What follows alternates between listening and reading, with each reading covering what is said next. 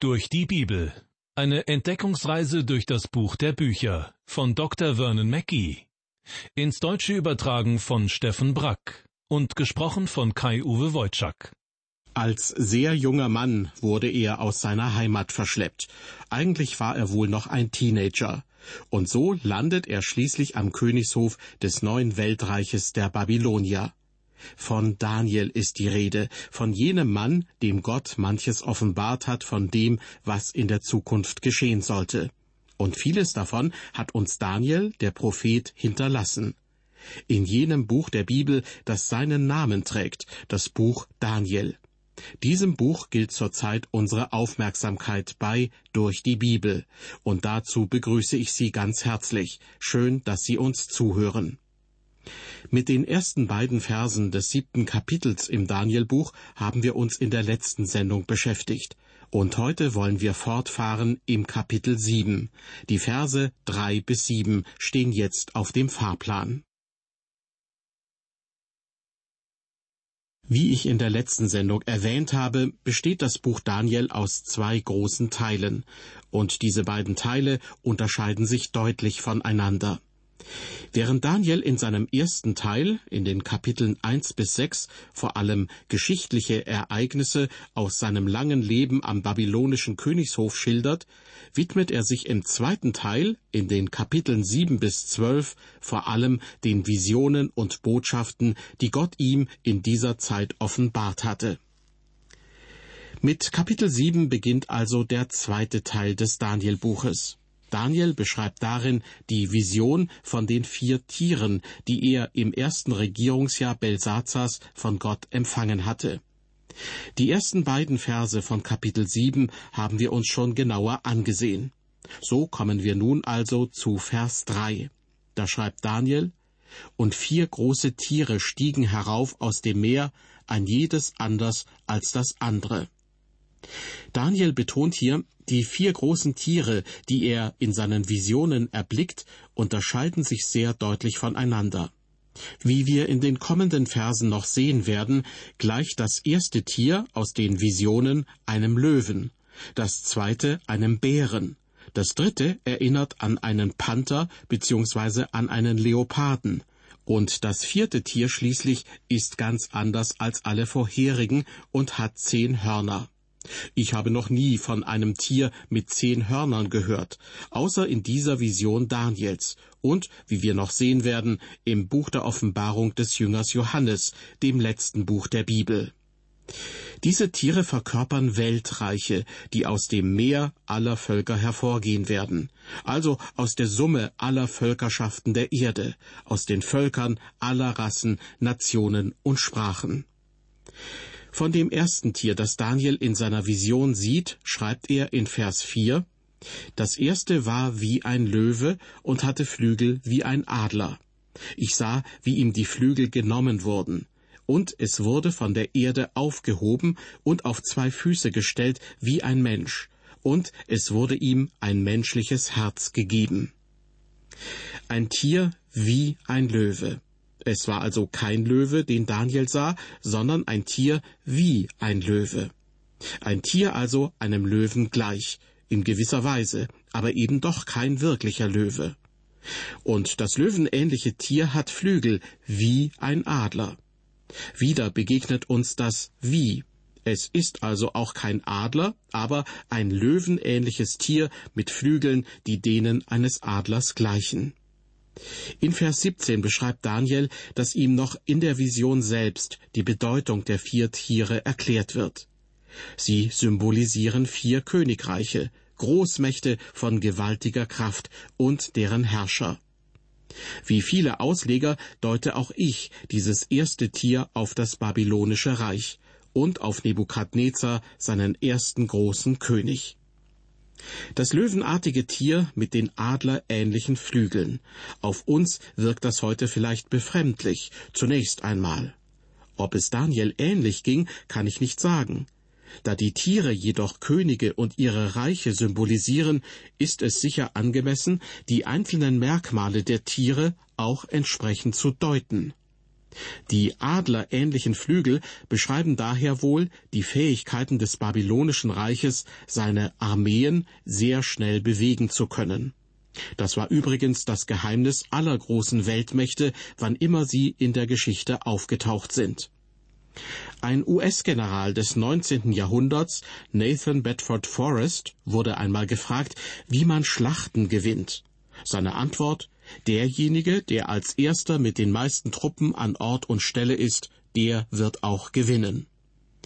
Nebukadnezar war in der Lage, ein Heer schnell von einem Ort an einen anderen zu verlagern.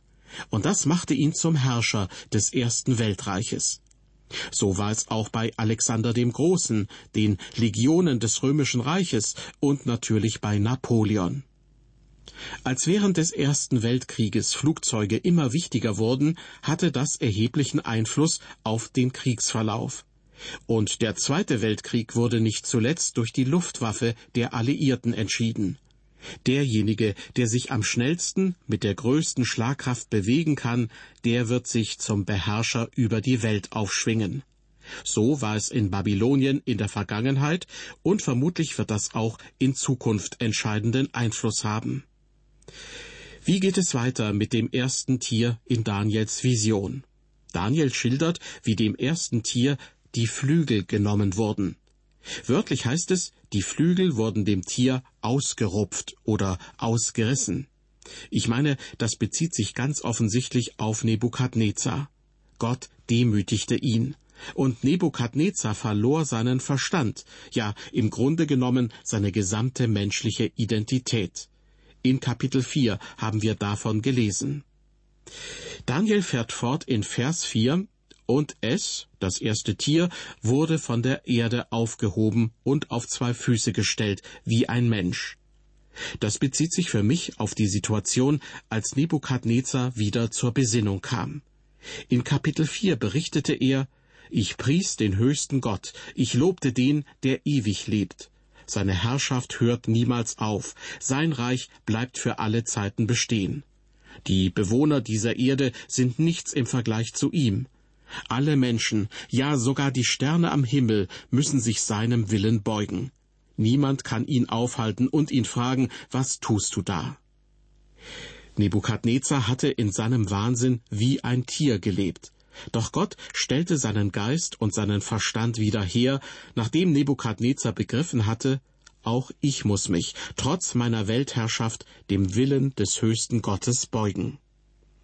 Und schließlich schreibt Daniel, und es wurde ihm ein menschliches Herz gegeben. Ich meine, hier bezieht sich Daniels Vision darauf, dass Nebukadnezar wirklich zu Gott umgekehrt ist. Ich gehe davon aus, Nebukadnezar ist zum Glauben gekommen, zum Glauben an den einen lebendigen Gott, das ist der Gott Daniels, der Gott Israels. So verstehe ich Nebukadnezars Bekenntnis am Ende von Kapitel 4, aus dem ich gerade zitiert habe. Das erste Tier in Daniels Vision, das einem Löwen glich, entspricht dem Kopf aus Gold in Nebukadnezars Traum in Kapitel 2. Und beides steht für das babylonische Reich und dessen Zentrum, die Stadt Babylon. Heute ist Babylon ein Trümmerfeld, so wie es Jeremia prophezeit hatte. Hier und da haben Archäologen mittlerweile die eine oder andere Kostbarkeit der antiken Weltmetropole ausgegraben und von neuem errichtet. Daran lässt sich noch heute die frühere Pracht dieser Stadt erahnen. Auch davon hatte der Prophet Jeremia geschrieben. Zwischen den Ruinen Babylons können Sie einen stolzen Löwen auf einem Podest erblicken, beides aus Stein gehauen. Dieses Standbild stellte das babylonische Weltreich dar. Die Ausgrabungen in Babylon enthüllen immer wieder die außergewöhnliche Pracht und den unglaublichen Reichtum, die einst dort anzutreffen waren. Die hängenden Gärten Babylons zum Beispiel, sie zählten zu den sieben Weltwundern der Antike. Nebukadnezar hatte eine Frau aus dem Bergland geheiratet, doch Babylon war auf dem flachen Land errichtet. Deshalb ließ Nebukadnezar die hängenden Gärten bauen, die in großen Terrassen in die Höhe strebten. So schuf er eine nachgebildete Bergwelt, die seine Frau vor Heimweh bewahren sollte. Diese Gärten waren wohl wunderschön. Auch einen großen Tempelturm gibt es dort, ein sogenanntes Zikkurat. Das ist ein Bauwerk, das entfernt an die kantige Ausgabe einer Pyramide erinnert. Vorlage für diesen Tempelturm war offensichtlich der Turm zu Babel, von dem auch im ersten Buch Mose berichtet wird. Der Tempelturm in Babylon war aus Ziegelstein errichtet, und um ihn herum wand sich ein Fußweg wie ein Korkenzieher, der nach oben führte. Ganz oben gelangte man zu einer ebenen Fläche. Dort standen die Altäre, auf denen Menschen geopfert wurden. Babylon verfügte auch über ein ganz hervorragendes Postwesen, das zu seiner Zeit unübertroffen war. Es gab bereits Badewannen in den Häusern und Wasserleitungen aus Messing. Die Babylonier waren gebildet, konnten lesen und schreiben, und die Stadt beherbergte eine riesige Bibliothek. Um die Stadt verlief eine Mauer, die ebenfalls zu den sieben Weltwundern gehörte. Die Mauern waren so breit, dass darauf vier Streitwagen nebeneinander fahren konnten. Hinter diesen Mauern konnten sich die Einwohner wirklich sicher fühlen. Der Kopf aus Gold in Nebukadnezars Traum verkörpert diese äußerliche Pracht der hochentwickelten Kultur Babylons. Die raubtierhafte Natur des löwenartigen Tieres in Daniels Vision aber verweist auf das grausame Wesen dieses Reiches. In den Kapiteln zwei und drei im Danielbuch ist uns diese Brutalität begegnet. Zurück zu unserem Bibeltext aus Daniel 7. Nach dem ersten Tier sieht Daniel in seiner Vision ein zweites. Dazu schreibt er in Vers 5, und siehe, ein anderes Tier, das zweite, war gleich einem Bären und war auf der einen Seite aufgerichtet und hatte in seinem Maul zwischen seinen Zähnen drei Rippen. Und man sprach zu ihm, Steh auf und friss viel Fleisch. Das zweite Tier in seiner Vision gleicht einem Bären, sagt Daniel. Dieses Tier steht hier wohl symbolisch für das Reich der Meder und Perser. Und es entspricht der Brust und den Armen der Statue in Nebukadnezars Traum.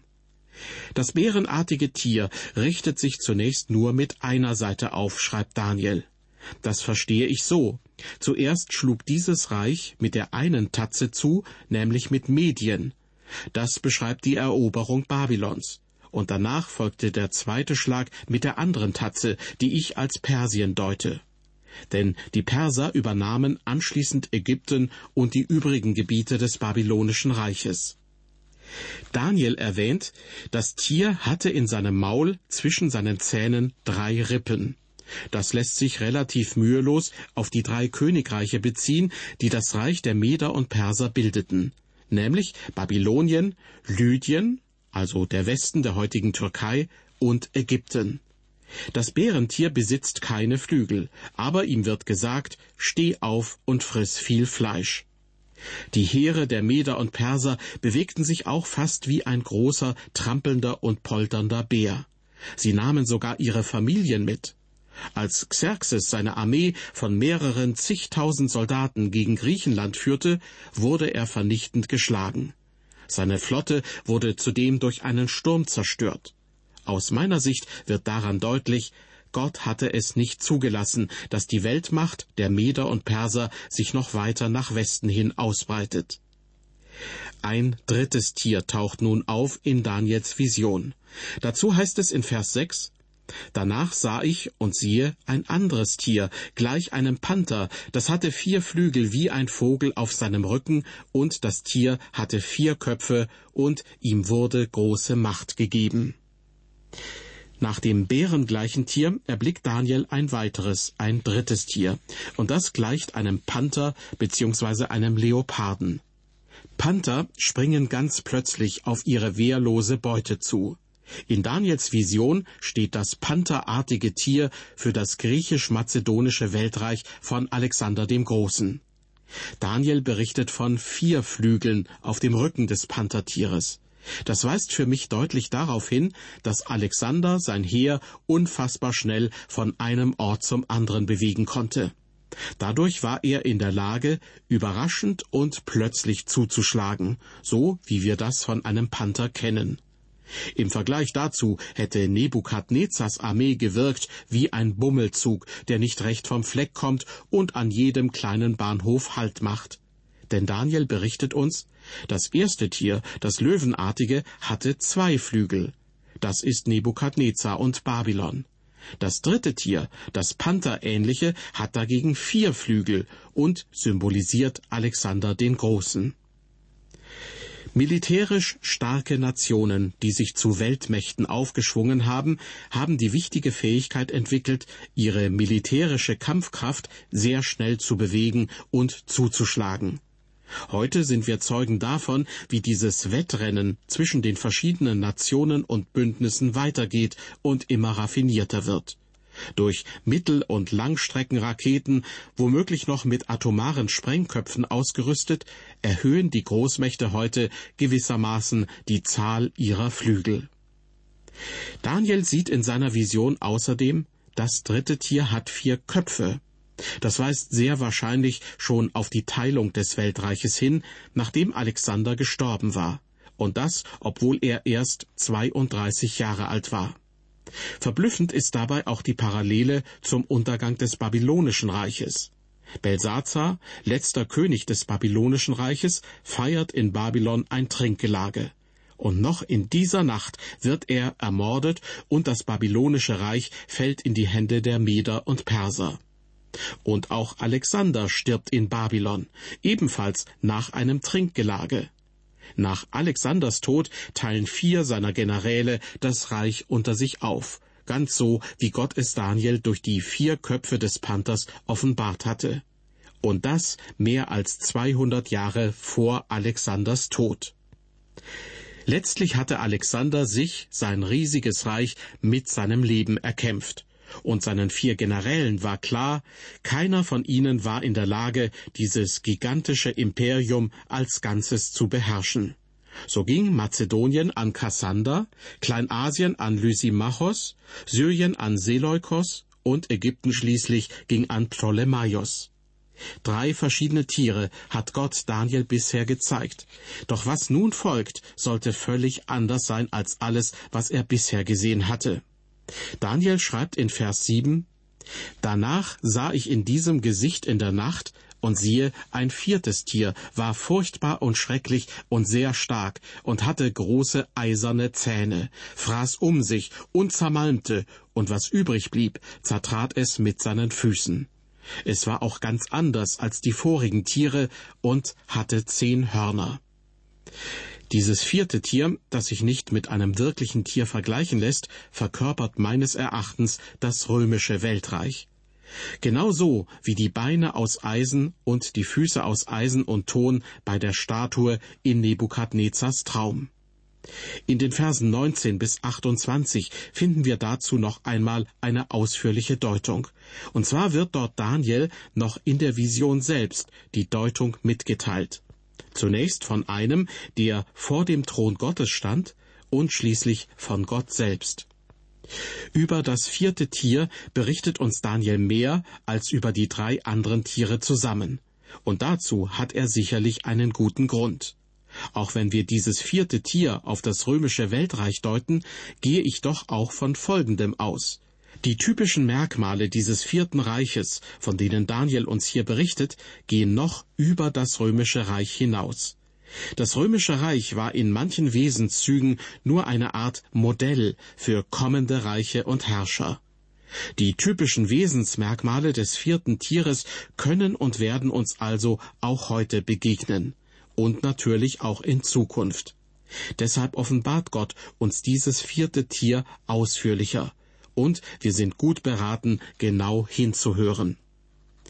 Das vierte Tier in Daniels Vision unterscheidet sich vollkommen von den drei anderen. Es sieht auch so aus, als habe Daniel das vierte Tier in einer neuen, einer zweiten Vision erblickt. Denn wie zu Anfang in Vers 2 erwähnt er hier in Vers 7 ausdrücklich, Danach sah ich in diesem Gesicht in der Nacht.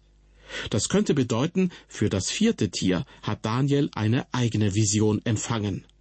Alle anderen Tiere, die Daniel sah, ähneln einem wirklichen Tier, wie es im Dschungel oder im Zoo tatsächlich vorkommt. Vermutlich haben alle von uns schon einmal einen Löwen, einen Bären oder einen Panther gesehen. Doch ein Tier wie das vierte, mit eisernen Zähnen und zehn Hörnern, so ein Tier ist uns noch nicht begegnet, weder zu Land, zu Wasser oder in der Luft. Dieses Tier ist wirklich völlig anders. Nach einer Nacht, in der Sie von solchen Tieren geträumt haben, hilft vermutlich auch kein Aspirin mehr oder eine Schlaftablette. Ich denke, nach solchen Träumen werden Sie den Rest der Nacht nicht mehr einschlafen können.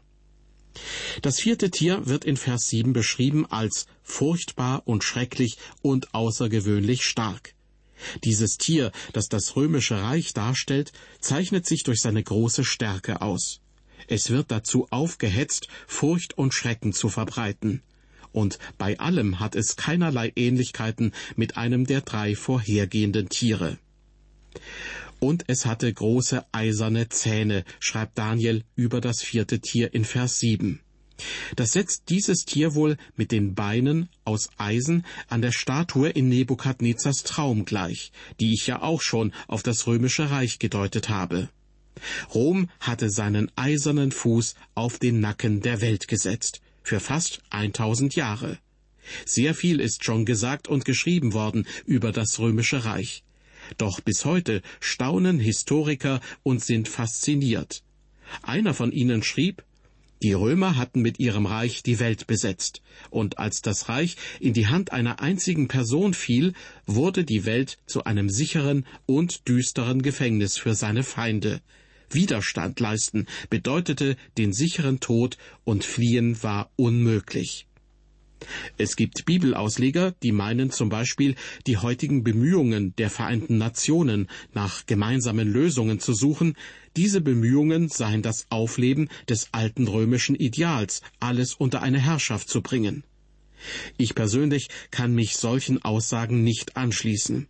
Ich denke, wir müssen immer aufpassen, wo Tendenzen zu einer Alleinherrschaft führen könnten. Doch darf das nicht die Bemühungen um gemeinsame Lösungen von vornherein verdächtig machen. Schließlich aber zerfiel auch dieses Riesenreich der Römer. Es wurde nicht von einer anderen Großmacht besiegt, das dann an seine Stelle getreten wäre, sondern es fiel einfach auseinander. Manche Ausleger gehen davon aus, das römische Reich lebe in den vielen Nationalstaaten Europas fort und in den Anrainerstaaten des Mittelmeeres und in den Staaten Nordafrikas. Im Prinzip in allen Staaten, deren Gebiet einmal dem römischen Reich angehörte. Ich würde so weit nicht gehen. Zwar verstehe ich es auch so, dass die Kennzeichen des vierten Tieres, die Daniel beschreibt, nicht einfach mit dem Ende des römischen Reiches verschwunden sind. Nein, ich meine, dass einiges davon weiterhin vorkommt. Teilweise in Europa, ja gewiss, aber eben nicht nur dort, sondern auch in ganz anderen Reichen, die nicht unmittelbar zum ehemaligen Gebiet des römischen Reiches gehört haben müssen. Daniel berichtet uns auch in Vers 7, dass das vierte Tier zehn Hörner besaß. Das vierte Tier mit den Zähnen aus Eisen entspricht ja vermutlich den Beinen aus Eisen und den Füßen aus Eisen und Ton in Nebukadnezars Traum von der Statue. Deshalb könnte es gut sein, dass auch die Zahl zehn bei den Hörnern der zehn bei den Zehen aus Eisen und Ton bei der Statue entspricht. Die Hauptbedeutung bei dem Vierten Reich liegt offensichtlich auf den zehn Hörnern und einem elften, von dessen Erscheinen Daniel erst im nächsten Vers, in Vers 8 berichtet. Dabei stehen die Hörner für Könige oder Herrscher. So deutet es Gott selbst in Vers 24. Und diese Deutung offenbart er Daniel.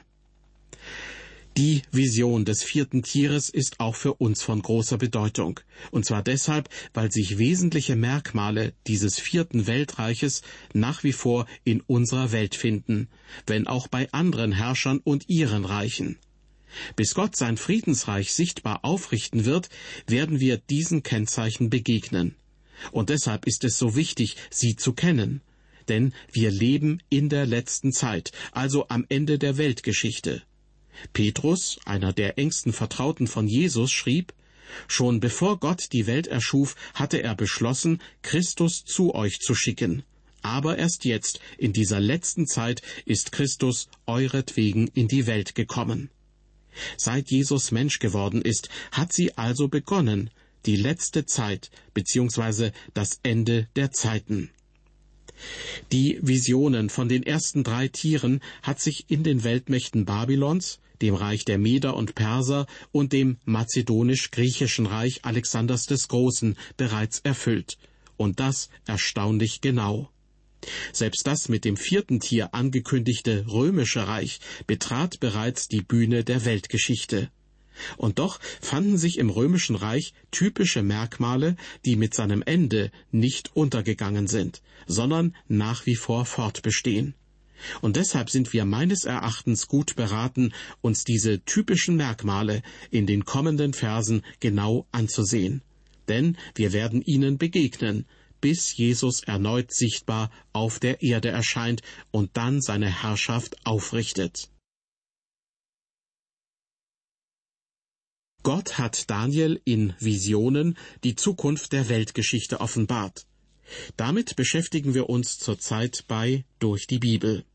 Heute ging es um die Verse drei bis sieben im siebten Kapitel des Buches Daniel.